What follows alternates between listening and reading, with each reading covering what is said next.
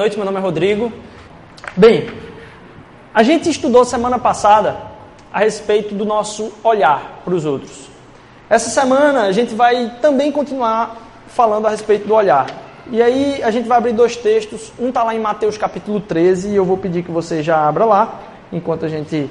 Mateus capítulo 13, versículo a partir do 31. Mateus 13, a partir do 31. E a gente vai abrir Marcos também, mas por enquanto, Mateus capítulo 13, a partir do 31.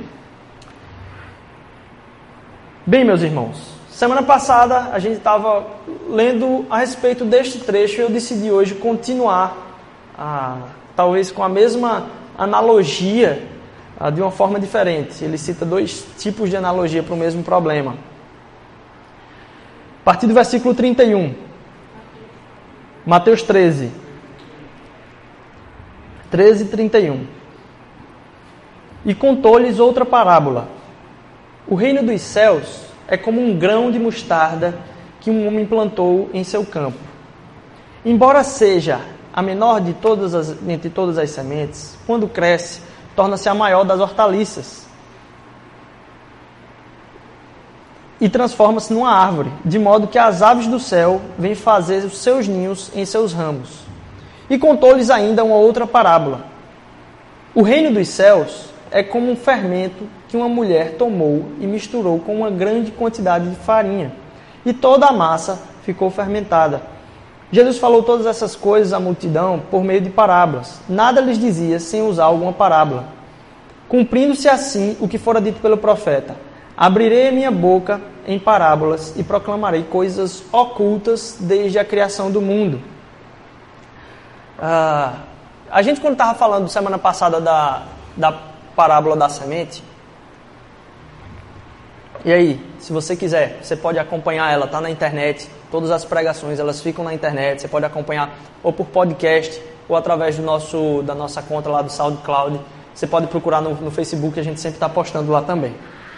Uh, mas semana passada, a gente falou do olhar para as pessoas. A gente usou essa parábola da semente, o semear, o investir na vida das pessoas. A gente falou sobre ver a semente e enxergar as árvores e não enxergar só aquilo que estava ali, porque Jesus estava falando que o que a gente precisa não é enxergar o que a gente vê. O que a gente precisa é enxergar por trás do que a gente vê. Trazer aquilo que é oculto, aquilo que é subjetivo, não apenas o que é objetivo ali, o que é óbvio. Não, a gente tem que enxergar o que está por trás dessas coisas. E a gente às vezes passa tão corrido pela vida que a gente não enxerga o que está por trás das coisas. E a gente viu essa ideia de a semente, ver a semente e enxergar as árvores. Nos PGs a gente foi lembrado e questionado, poxa, quem foi que investiu na nossa vida? Quem foram as pessoas que investiram na nossa vida? Como é que a gente enxerga hoje o fruto daquilo que foi o investimento da vida de pessoas na nossa vida? Porque o investimento não tem a ver com o retorno para si, tem a ver com o retorno. E Deus nos chama a estar investindo na vida de outras pessoas e colocar depósitos na vida de outras pessoas que vão gerar retornos não só para a gente, e principalmente não para a gente, mas para o reino de Deus. E a gente foi questionado isso no pequeno grupo também. Olhar para o nosso próprio coração é o que eu queria trazer para a gente hoje. Semana passada a gente falou sobre o olhar nosso para a vida das pessoas. Que as pessoas enxerguem nos nossos olhos os olhos de Jesus Cristo que os nossos olhos possam ser os olhos de Deus sobre a vida das pessoas. Que a, a, a gente possa transmitir através do nosso olhar ou enxergar o mundo a partir dos olhos de Deus também. Uh, hoje, que eu queria falar a respeito dessa outra parte. Ela fala de fermento. E aí, o fermento pode ser uma coisa boa ou uma coisa ruim. Na própria palavra foi assim. A gente falou sobre olhar para fora e hoje eu quero falar sobre um olhar sobre a nossa própria vida. Um olhar do nosso próprio coração. E para isso eu queria que você também me acompanhasse lá em Marcos capítulo 4. Marcos, no capítulo 4. A partir do versículo 13. Marcos 4, 13. Então Jesus perguntou: Vocês não entendem esta parábola? Como então compreenderão todas as outras? O semeador semeia a palavra. Algumas pessoas são como a semente à beira do caminho. A palavra semeada, logo que ouvem, Satanás vem e retira a palavra que nelas é semeada. Outras, como a semente lançada em terreno pedregoso, ouvem a palavra e logo recebem com alegria. Todavia, visto que não têm raiz em si mesmas, permanecem por pouco tempo. Quando surge uma, alguma tribulação, uma perseguição por causa da palavra, logo a abandonam. Outras ainda, como a semente lançada entre espinhos, ouvem a palavra, mas quando chegam as preocupações dessa vida, o engano e as riquezas e os anseios por coisas, por outras coisas que sufocam a palavra, tornam, desculpe, perdão. Mas quando chegam as preocupações desta vida, o engano das riquezas e o anseio por outras coisas, sufocam, sufocam essa palavra, tornando-a infrutífera. Outras pessoas são como a semente lançada em boa terra, que ouvem a palavra, aceitam-na e dão uma colheita de 30, 60 e até 100 por um. E aí, a, e aí você percebe que esse investimento nem sempre vai dar o retorno a partir de como isso cai. Eu queria olhar para a nossa própria vida ainda na sequência aí, Mateus ou Marcos 4. Ele vai dizer lá a partir do versículo 30. Novamente, ele disse: "Com que compararemos o reino de Deus?" E aí ele entrou no versículo que a gente leu semana passada. Em outro texto, lá em Marcos ainda, vamos passear bastante hoje aqui. Marcos capítulo 8. Ele está falando a respeito da multiplicação dos pães. Então, em Mateus, Jesus ele usa a parábola da semente juntamente com a do fermento. A gente falou semana passada sobre semear, sobre investir o tempo, sobre colocar aquela semente. E a gente viu aqui Jesus contando a própria parábola do semeador, que dependendo do terreno onde isso cai, do coração onde isso cai, é que vai depender como vai ser a frutificação disso. E a gente falou que vai falar sobre a nossa própria vida. E aí Jesus dá um aviso aqui em Marcos capítulo 8. Ele diz o seguinte, a partir do, do, do versículo 14, Marcos capítulo 8. Os discípulos haviam se esquecido de levar pão. Eles tinham ido para o outro lado do rio. A não ser um pão que tinham consigo no barco. Advertiu Jesus: estejam atentos e tenham cuidado com o fermento dos fariseus e com o fermento de Herodes. E eles discutiam entre si, dizendo: é porque não temos pão. Percebendo a discussão, Jesus lhes perguntou: Por que, é que vocês estão discutindo sobre não terem pão? Ainda não compreenderam, nem perceberam. O coração de vocês está endurecido. Vocês têm olhos, mas não veem, têm ouvidos, mas não ouvem. Não se lembram quando eu parti cinco pães para os cinco mil? Quantos cestos cheios de pedaços vocês recolheram? Doze, responderam eles. E quanto eu parti os sete pães para os quatro mil, quantos cestos cheios de pedaços vocês recolheram? Sete, responderam eles. Ele lhes disse: Vocês ainda não entenderam? É interessante porque isso acontece depois de um sinal milagroso de Jesus. A gente está falando dessas duas parábolas, do grão, semente e do fermento. E aí, é, Jesus aqui ele diz: ó, cuidado então com o fermento dos fariseus. E os discípulos loucamente entendem uma coisa totalmente nada a ver. Parece aquelas pessoas que não conseguem compreender nada que é figurativo. Jesus fala, cuidado com o fermento dos fariseus. E quando Jesus fala sobre o cuidado com o fermento dos fariseus, ele, a palavra que ele usa aqui é de se olhem, vejam e estejam com os olhos bem atentos. A palavra que ele usa aqui é, é a mesma que é usada para quando ele diz, ó, vai para o teu quarto e fala com Deus que o teu pai que te vê lá em secreto vai te recompensar em secreto. É essa, essa palavra do ver, como Deus nos enxerga com atenção, é a palavra que Deus usa aqui para falar: ó, vocês discípulos, tomem cuidado, olhem, fiquem com os olhos fitos e atentos a respeito de quê? Do fermento dos fariseus.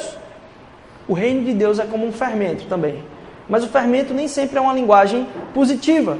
O fermento também tem essa linguagem de, ó, tem uma coisa aqui que está maturando, que está crescendo, que pode corroer ou arruinar o coração de vocês. Há uma preocupação de Jesus em fazer os discípulos entenderem. Os discípulos não entendem nada do que Jesus está falando ali, porque eles começam a conversar de pão quando Jesus está falando do fermento dos fariseus. Eu não sei se nessa versão, mas no, no, num dos textos do, do evangelho, dos evangelhos, ele diz: ó, isso aqui significava o ensino dos fariseus que Jesus estava falando.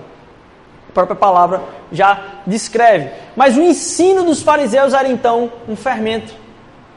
Era algo que podia corroer o coração. E aí Jesus tem uma preocupação muito grande para que os discípulos prestem muita atenção nisso.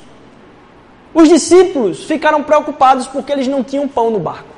E disse: Ih, rapaz, vai acontecer de novo. A gente chegou lá, Jesus começou a falar. E o que é que a gente disse? Ó, não tem pão. O que é que a gente faz? Jesus multiplicou os pães, teve um milagre. Eles vão para o outro lado do rio, no barco, e aí de novo, eita, só tinha um pão. Ó, Jesus acabou de falar de fermento, deve ser a mesma coisa. Como é que vocês fazem a mesma besteira de novo, de não ter pão aqui para multidão? Ele disse: Não, não é isso. Porque os discípulos estavam preocupados, talvez, com o que ia acabar com a vida deles, o que ia não permitir que eles seguissem aquilo que eles estavam fazendo. Às vezes preocupados, e assim, o que é que a gente se preocupa na vida? Quais são as coisas que preocupam a gente na nossa vida? Os discípulos pensaram no pão, e o pão é uma figura de que, vamos dizer assim, o pão nosso de cada dia é usado com essa figura de, ó, o que te vai dar sustento. E aí os discípulos estavam preocupados talvez com o que é que ia matar eles. O que, que vai nos matar? Para os discípulos talvez era a ausência de pão. Porque é insustentável ficar com a ausência de pão. Não ter pão é insustentável. E o que Jesus vai falar, ele disse: olha, não é para esse tipo de coisa que vocês têm que estar prestando muita atenção. Os olhos de vocês devem estar fitos é no fermento dos fariseus. Eu digo, como assim? Como é que eu vou ter o olho mais atento ao fermento dos fariseus do que ao pão? E a nossa preocupação do dia a dia está sempre voltada a como a gente pode nos sustentar melhor. O que é que eu vou conseguir para mim que vai me trazer um certo conforto de não ficar mais preocupado com a minha vida. E a gente deixa passar coisas que funcionam na nossa vida, como o próprio fermento dos fariseus. Jesus tinha uma preocupação com o fermento, mas não era qualquer fermento, porque o fermento é usado como uma, na parábola como algo bom que vai crescer, fazer crescer o reino de Deus e a mulher coloca lá o fermento na farinha e enche a massa toda. Mas tem um fermento que Jesus se preocupa que é o fermento dos fariseus. Jesus era preocupado com o coração daqueles que eram mais religiosos. Jesus era preocupado com esse coração religioso. Ele diz: olha, tem cuidado, mantenha o olho aberto, atenção nesse fermento dos fariseus. E a gente fica preocupado muitas vezes também com o nosso pão. Quantas das nossas preocupações nesse final de semana, quando a gente enxerga a semana passada tem a ver com o nosso pão. E aí eu não digo simplesmente o nosso salário, mas como a gente leva a vida. Qual é a figura que as pessoas têm de você, o que é que você representa, porque você ser alguém na vida, às vezes é o que mais te consome. E os obstáculos que tem em relação a isso. O quanto o nosso pão tem sido o que mantém os nossos olhos atentos. Jesus falou isso porque tem muita gente que tem muito pão, mas tem a vida arruinada. Tem muita gente que está com um pão cheio na mesa. Tem muita gente que conseguiu tudo o que precisava, mas que continua com a vida arruinada. Para a nossa vida não estar arruinada, nosso coração merece um olhar mais atento. É isso que Deus está falando. A gente falou semana passada, ó, olha para os outros com um cuidado especial. Aqui Jesus está dizendo, olha para você e o seu coração com um cuidado muito especial. Porque se esse fermento que os fariseus estão falando cair no seu coração, isso pode ser destruidor mais do que a falta de pão. Jesus estava, Jesus estava preocupado com o coração religioso. Mas é interessante a gente entender o que é esse coração religioso, o que é esse fermento dos fariseus. Porque um coração religioso, e aí é bom a gente fazer um parêntese aqui bem grande, que a nossa nação ela é religiosa. A gente vive num país completamente religioso. Mas o que Deus tem colocado confirmação no meu coração é que cada vez mais a religião ela não tem a ver com ir para a igreja. O coração religioso é aquele que entende que existe algo que se possa fazer para se ter direito e justiça sobre a sua vida.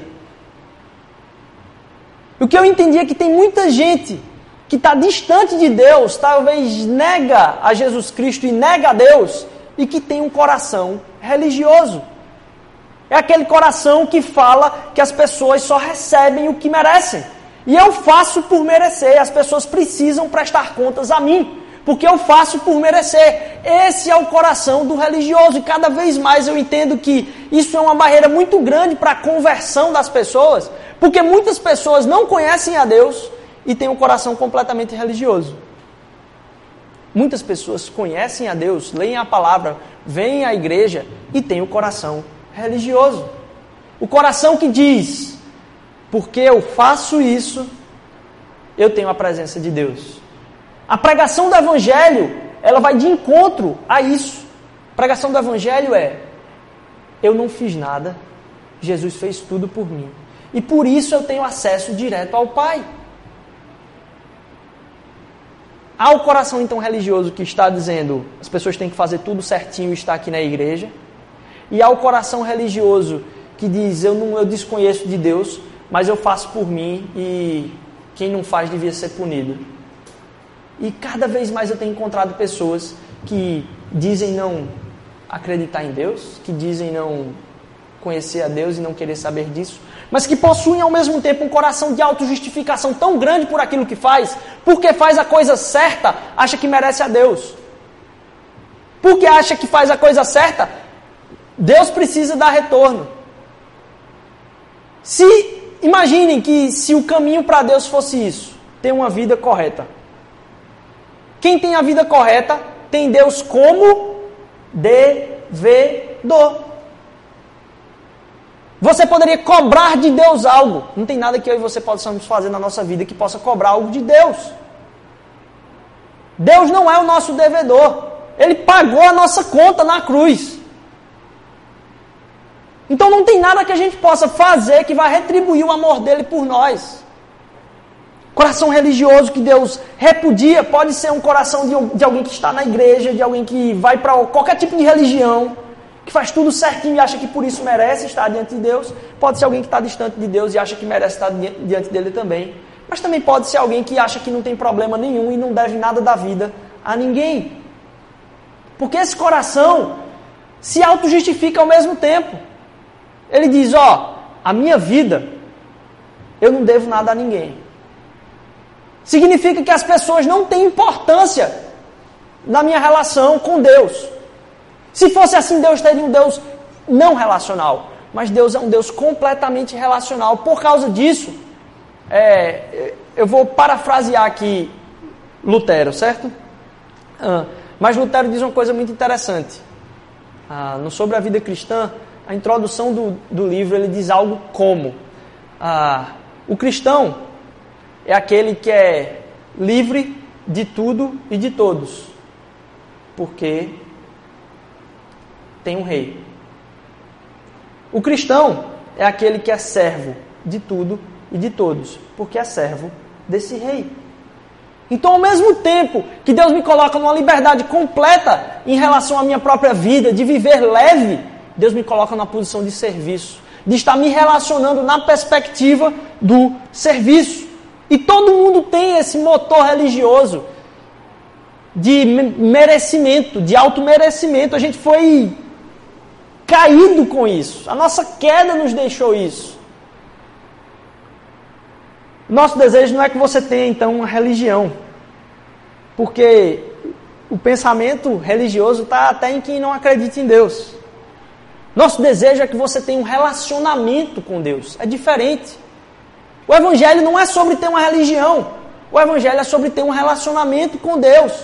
Porque de que adianta ter uma religião se você não pode aproveitar desse Deus maravilhoso no seu dia a dia? Não importa. É como ter uma confissão. Você assina aqui embaixo disso aqui. Não, não é isso. Deus quer trazer para o nosso coração um relacionamento diário com Ele. De aproveitar cada vez mais, conhecer quem Ele é e conhecer o seu amor. Não tem a ver, então, com a religião. os pensamentos mais, vamos dizer assim, que nos tiram do foco em relação a Deus, as coisas que nos tiram da presença de Deus, elas não, não têm tanto a ver com o conhecimento. Porque já percebeu como muitas vezes você absorveu todo o conhecimento, mas você não consegue colocar ele em prática? Tem muito a ver com como funcionou a transformação dos desejos do meu coração. O meu coração, ele é atraído pelos desejos que eu tenho. E o problema está aí. na perturbação dos desejos do meu coração. E o conhecimento não é a salvação.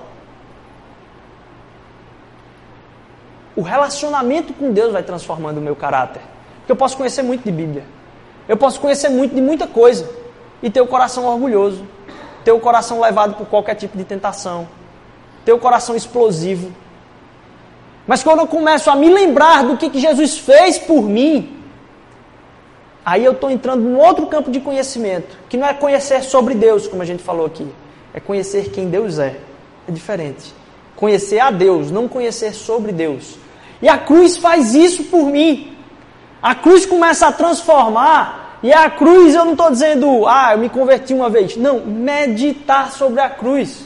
Porque o meu coração continua com um motor religioso, eu continuo a julgar as pessoas. E eu continuo a julgar as pessoas porque na minha cabeça funciona o padrão do merecimento.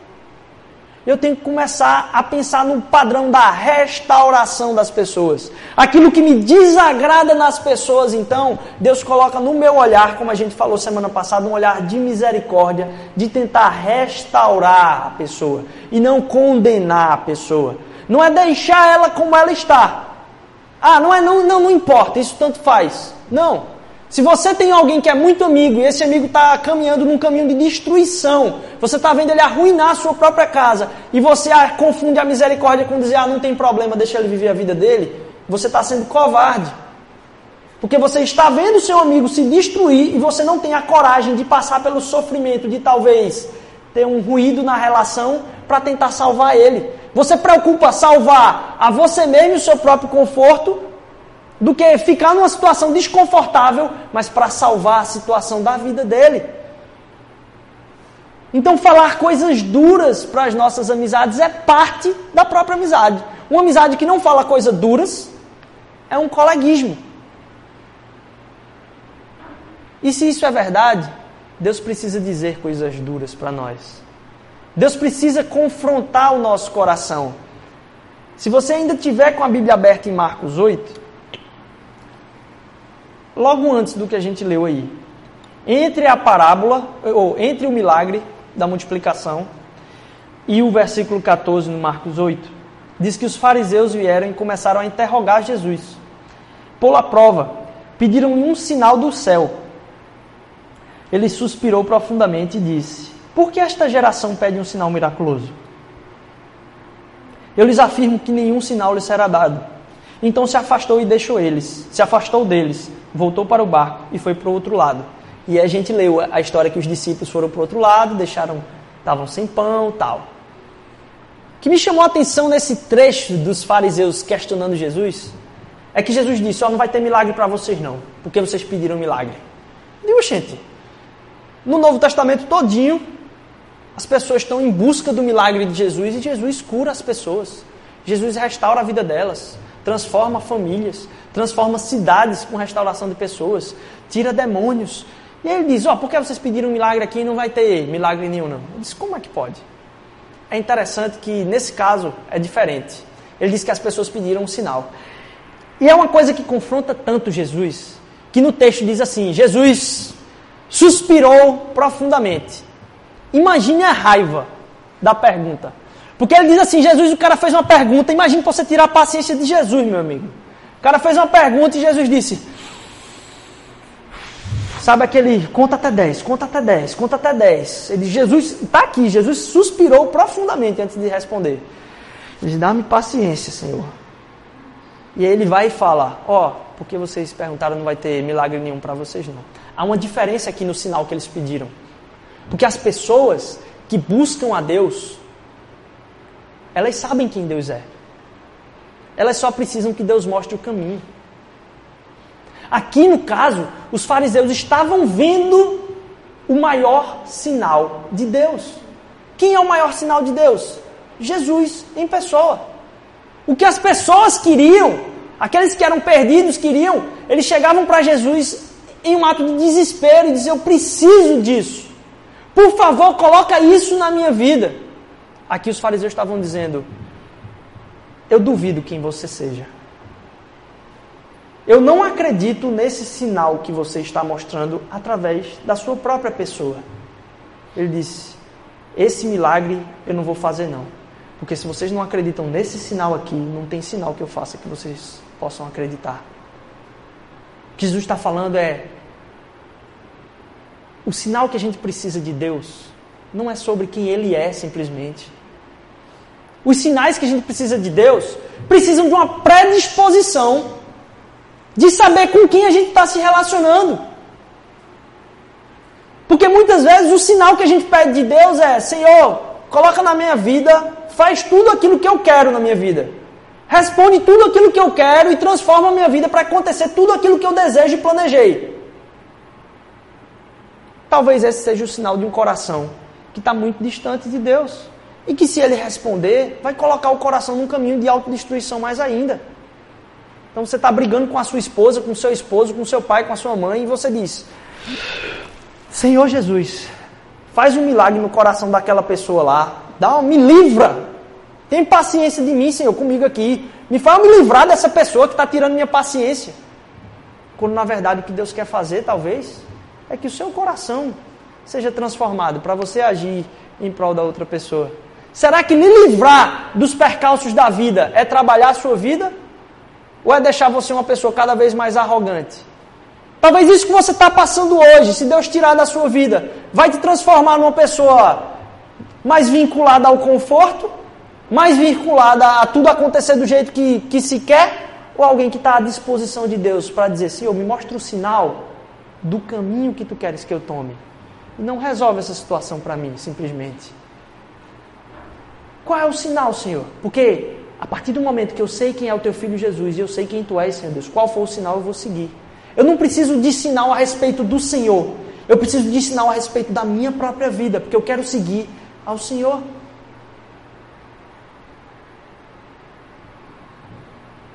Ele quer dar sinais do caminho para onde a gente seguir. Mas o milagre vem a reforçar a nossa fé. Não colocar em jogo a prova de quem Deus é, simplesmente. Porque senão a gente vai ficar duvidando de Deus o tempo todo. Quem é o Senhor? Quem é Deus? Aí ele vai e fica se provando para você. Deus não precisa se provar para a gente. Se a gente está pedindo sinal de Deus para decidir se a gente vai seguir a Ele, eu disse: Eu não sei se eu vou seguir ao Senhor. Você pode dizer, eu não sei se eu vou seguir por aqui. Eu quero que o Senhor me mostre, Senhor Deus, que eu quero seguir por onde tu queres que eu siga. Mas se você está em dúvida, diz, eu não sei se eu sigo a Deus. Sabe, tem muita gente que diz, eu não sei se eu acredito nessa Bíblia. Será que, se essa Bíblia disser isso aqui, eu não sei se eu vou acreditar nela, não. Sabe qual é o sinal que Jesus vai dar para você? Arrependimento. Você quebrar a cara. Você viver a sua vida do jeito que você achou, contra a palavra de Deus, para lá no fim você quebrar a cara e ficar com orgulho no seu coração até você se arrepender. Até você se arrepender. Esse sinal ele não dá não. O sinal que ele vai dar para uma vida que duvida de Deus é o arrependimento. Você vai quebrar a cara em tudo que você for fazer. Faça alguma coisa que você sabe que vai contra a vontade de Deus. Você vai quebrar a cara. Esse é o sinal que Deus vai dar para você. E é o sinal que Jesus deu para os fariseus. Ele disse: Eu vou frustrar a vontade de vocês, porque eu não preciso estar me provando para vocês. Mas você quer saber qual o caminho para você seguir? Que você vai seguir independentemente de qual for o resultado? Esse sinal Deus quer transformar. Ele quer colocar a gente em lugares mais altos. Mas mais altos no sentido de uma entrega maior, no sentido de uma submissão maior a Ele, de conhecer mais a Ele. Não de um lugar de uma arrogância maior, de um orgulho maior por aquilo que se conquistou somente. O milagre vem então para reforçar a nossa fé, porque Jesus estava bem ali na frente e as pessoas não enxergaram o que era o sinal de Deus. O nosso coração precisa de um olhar muito, muito severo. Um coração que precisa estar atento se não está recebendo o fermento dos fariseus. Se não está buscando e está, às vezes, sofrendo, entrando em caminhos de sofrimento, por não enxergar algo que achava que merecia. Às vezes, por não enxergar e estar num lugar que acha que, vamos dizer assim, precisava de um aplauso maior. ou porque não conquistou relacionamentos que desejava. Porque pode ser que isso seja a dependência das nossas vidas, relacionamentos, empregos, promoções. Será que Deus quer mesmo que eu receba a promoção pela qual vou dizer isso aqui me torna uma pessoa de valor? Quando o meu valor é colocado completamente em Deus, as outras coisas, elas não, não vão influenciar no valor que eu tenho, vão influenciar no que eu posso fazer pelas vidas das outras pessoas. A perspectiva que eu me coloco é à disposição de Deus, não para que Deus possa trazer para a minha vida as coisas que eu desejo. Às vezes esse pão pode ser as coisas que a gente quer. E o nosso olho precisa estar muito bem atento, porque o próprio pão que a gente deseja pode estar nos matando. Pode estar fermentando no nosso coração anseios que não são a preocupação de Deus. E os nossos olhos precisam estar atentos com aquilo que é falado para o nosso coração. Sabe por quê? Eu e você, a gente prega. Eu e você. A gente está pregando para a gente o tempo todo. A pessoa que mais fala com você é você mesmo. Você pode não falar em voz alta, mas você passa o dia matutando. Conversas internas aqui o tempo todo. O tempo todo. O tempo todo. E aí, às vezes, nessas conversas internas, a gente tem que saber que aquilo ali é um ambiente, a minha própria mente, para o Evangelho. Por isso que a meditação na palavra é importante. Por isso que lembrar do Evangelho o tempo todo é importante. Porque ou você vai estar pregando para você que você precisa fazer as coisas para que você tenha uma vida legal, ou você vai é, se depositar, talvez, em, em, em, o quanto você conseguiu durante a semana, o quanto você realizou durante a semana, o quanto as pessoas perceberam a, a sua vida durante a semana. Ou você vai estar falando para você a respeito do amor de Jesus, a autossuficiência de, de Deus na sua vida, a, a, a graça que é derramada e que é suficiente para libertar você das coisas que você precisa. E você está fazendo as coisas na perspectiva do serviço. Você vai para o trabalho dizendo: Senhor, isso aqui é um lugar de serviço para o Senhor. Senhor, obrigado pelo dia de hoje. Quem são as pessoas que o Senhor quer que eu fale?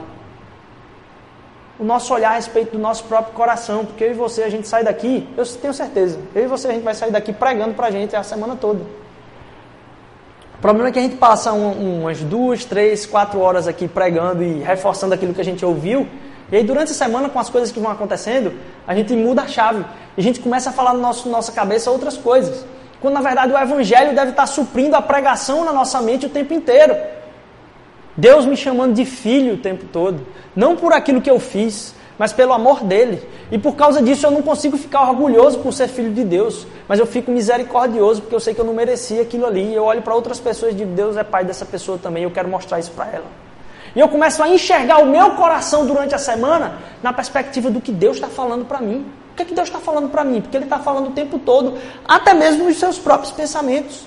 E você diz: Deus, sabe, eu, vocês conhecem já, tem um, um, um pregador que eu gosto muito que ele ele vive falando, ó, deixa Deus ministrar no teu coração. Deixa Jesus ministrar no teu coração. Deixa Deus ministrar no teu coração. Sabe por quê? Porque, porque o seu coração está ministrando ao seu coração o tempo todo. Você está ministrando para o seu coração o tempo todo. A gente está falando aqui, mas a gente sai daqui e a nossa cabeça começa a falar coisas para a gente que, se não tiver pautada naquilo que é o Evangelho de Deus, em quem Ele é, em quem a gente deve ser para as pessoas, em como Deus nos amou, como a gente deve amar a vida das outras pessoas, em como a graça do Senhor nos basta, em como não tem nada nesse mundo que eu vá conseguir fazer essa semana que vai me dar mais alegria do que estar na presença de Deus, do que conhecer Ele, que tem um, conhecimento infindo. E os conhecimentos que a gente adquire na vida, a gente pode bater no peito para dizer que eu sei. Você não pode chegar para Deus, conhecer Deus e dizer eu sei. Porque você olha para o tamanho dele e você se humilha na frente dele. Então, quando a gente começa a pregar isso para o nosso coração e a gente começa a olhar para o nosso coração de uma maneira que fique atento ao fermento que pode destruir nossa vida, ao fermento dos fariseus que vem testar quem Deus é, que a gente fica a semana toda nessa dúvida: quem Deus é, quem Deus é. E a gente lembrar que esse Deus passou por esse, por esse mesmo teste, mas em pessoa, na vida de Jesus Cristo. E ele disse: Olha, para você só vai ter arrependimento. O que eu quero mostrar para você é que, se você confiar no meu amor, os passos que você vai dar, importa, eu vou estar te sustentando. Logo em seguida tem o trecho da tempestade, se você quiser ler lá, pode continuar a leitura lá a, a, do Evangelho. Mas antes tem a multiplicação dos pães. Ele disse: Rapaz, confia no meu amor, confia em quem eu sou. E aí você vai ver os sinais. Começa a, a enxergar quem eu sou. E caminha em confiança em quem eu sou, começa a pregar para você esse evangelho, começa a falar a respeito do amor de Deus o tempo todo no teu coração, começa a lembrar quem tu és diante da presença de Deus, começa a lembrar o que Jesus fez pela sua vida, começa a lembrar que pode ser que todo mundo na, na sua família não dá a mínima para você, mas Ele dá, e não é por uma coisa que você fez, é porque está lá sacramentado na cruz, é a única coisa que está sacramentada que essa semana seja uma semana de pregação para o seu coração. Que aquilo que a gente viu semana passada a respeito do olhar para os outros, nessa semana possa ser revertido de como a gente olha para o nosso próprio coração. Com um cuidado imenso, com o um olho atento ao fermento. Ao fermento de uma mentalidade de merecimento, ao fermento de duvidar de quem Deus é, ao fermento de estar tá julgando as pessoas, ao fermento de estar tá julgando as pessoas, julgando você mesmo. Porque quando você começa a se julgar baseado nas coisas que você faz, você está vivendo uma vida que não é a vida que Jesus quis para você. Aquilo que você vai fazer vem de um agradecimento profundo por meditar quem é você diante de Deus e por dedicar sua vida em favor dele. Não porque isso vai depender se ele vai te aceitar ou não. Porque se ele te aceitar por causa disso, você vai começar a olhar para as outras pessoas e dizer: ele não aceita porque ela não é como eu. Ele não aceita porque ele não é como eu. Porque você, ao enxergarmos outras pessoas, antes disso a gente possa também olhar para o nosso próprio coração. E olhando para o nosso coração, enxergando a nossa restauração, a gente conseguir enxergar a restauração da vida das outras pessoas. E acreditar na restauração da vida das outras pessoas, como a gente acredita que Deus pode fazer na nossa vida. Que a gente possa olhar e não vivenciar esse fermento. Esse fermento que vem corroer nosso coração. Esse fermento que diz: Olha, essa semana não valeu. Essa semana não valeu por quê? Essa semana não valeu por quê? Estar um dia nos atos de Deus vale mais que mil dias. E é isso que importa. Se você perdeu essa semana, essa semana dentro da eternidade com Deus não importa. Então hoje é um dia de renovo aqui, hoje é um dia de misericórdia de Deus sobre as nossas vidas. Essa semana que vem vai importar muito mais. Por quê? Só vão importar os dias que corresponderem a essa eternidade na presença de Deus. A gente tem como restaurar isso a partir do olhar de Deus para o nosso próprio coração, a partir da pregação do Evangelho para o nosso coração, a partir do manifestar de Deus de graça, através dos nossos próprios pensamentos para o nosso coração que a gente possa ter um olhar muito atento e um cuidado absurdo com o fermento dos fariseus. Com esse fermento que vem, apesar de não se tratar de pão, destruir nossas vidas. E se a gente está preocupado demais com pão, pode ser que o fermento dos fariseus já tomou conta em muitos aspectos. A gente está aprisionado a esse fermento. Que Deus possa abençoar a sua semana. Eu venho nesse, nesse momento aqui além de, de a gente estar tá aqui celebrando essa entrega nossa, esse coração de doação, queria que você realmente saísse dessa semana assim com um propósito de parar de falar coisas para você que não venham a corroborar, a reafirmar, a re, restabelecer o amor de Deus na sua vida.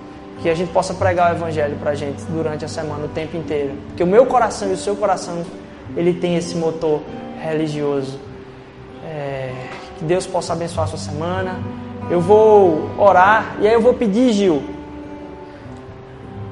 Gil, eu vou pedir aí que tu solte aquele vídeo antes da, da música aqui. Hoje é dia dos, dos pais. Quem é pai aqui? Queria uma salva de palmas para os pais. Uhul! É uma vida de entrega. É uma vida de sacrifício. Você, se você deu muito trabalho como eu, você sabe. É uma vida de muita entrega, muito sacrifício. E a gente celebra a vida de vocês. A gente sabe que Deus tem uma missão para vocês. Eu queria que, uh, antes da gente entrar no, nos louvores aqui, a gente visse um vídeo. Ele é mais ou menos curtinho. Uh, assim, Deus, Deus nos coloca em posições para semear o amor dele, reafirmando a palavra da semana passada. Que a nossa semana possa ter o um olhar no outro, olhar sobre a nossa própria vida, de saber que tem pessoas precisando de nós, de saber que tem pessoas precisando de nós porque elas precisam de Jesus. Elas precisam enxergar o sinal de Deus, aquele sinal que as pessoas pedem na nossa vida. Diz, Deus, me dá um sinal, que eu e você possamos, possamos ser esse sinal na vida das pessoas também, que a gente possa estar com o coração muito atento a não ter esse fermento dos fariseus, que tem uma mensagem do, do Dia dos Pais para vocês, você que vai buscar o seu filhinho no Mosaic Kids, tem uma surpresinha bem legal para vocês lá no Mosaic Kids também. É, mas que você possa estar ah, lembrando da importância também, a gente dá glória a Deus pela vida dos pais. Se esse cara que conhece talvez poucos filhos e tem pouco tempo de vida, talvez uns 40 anos, fala isso a respeito dos filhos, imagina Deus que existe na eternidade e, e se esse é o olhar dele para os filhos, imagine o olhar de Deus para nós. Imagine o que a gente tem que estar tá lembrando desse amor de Deus no nosso próprio coração, o olhar dele em relação às nossas próprias vidas. Você é pai, Deus abençoe, que chamado sensacional. É, a gente se alegra com a sua presença aqui hoje também, que a gente possa sair na semana lembrando que além de, de dos pais, a gente tem um pai que não nos abandona. Amém?